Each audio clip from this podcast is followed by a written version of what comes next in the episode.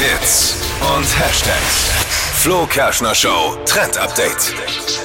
Die kalte Jahreszeit ist da, ganz viel Schnee haben wir und jetzt gibt es einen ganz besonderen Modetrend, der uns an den kalten Tagen eben schön warm halten soll. Man sagt ja immer, doppelt hält besser und deswegen gibt es jetzt einen Mix aus Rollkragenpulli und Schal. Also quasi so ein Teil, das beides miteinander kombiniert, denn der Schal ist direkt an dem Rollkragenpulli hingenäht. Für mich jetzt schon das unbeliebteste Kleidungsstück des Jahres. äh, 2021, Warum? 22. Also, das sind zwei Kleidung, äh, Klamottenstücke, die ich hasse.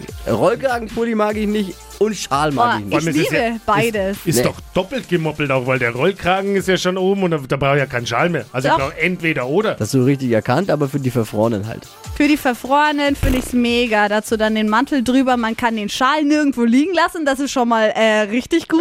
Man hat ihn einfach immer mit dabei. Also ich finde es geil. Wie viele Schals schon in irgendwelchen Clubs von mir liegen, keine Ahnung. Ja.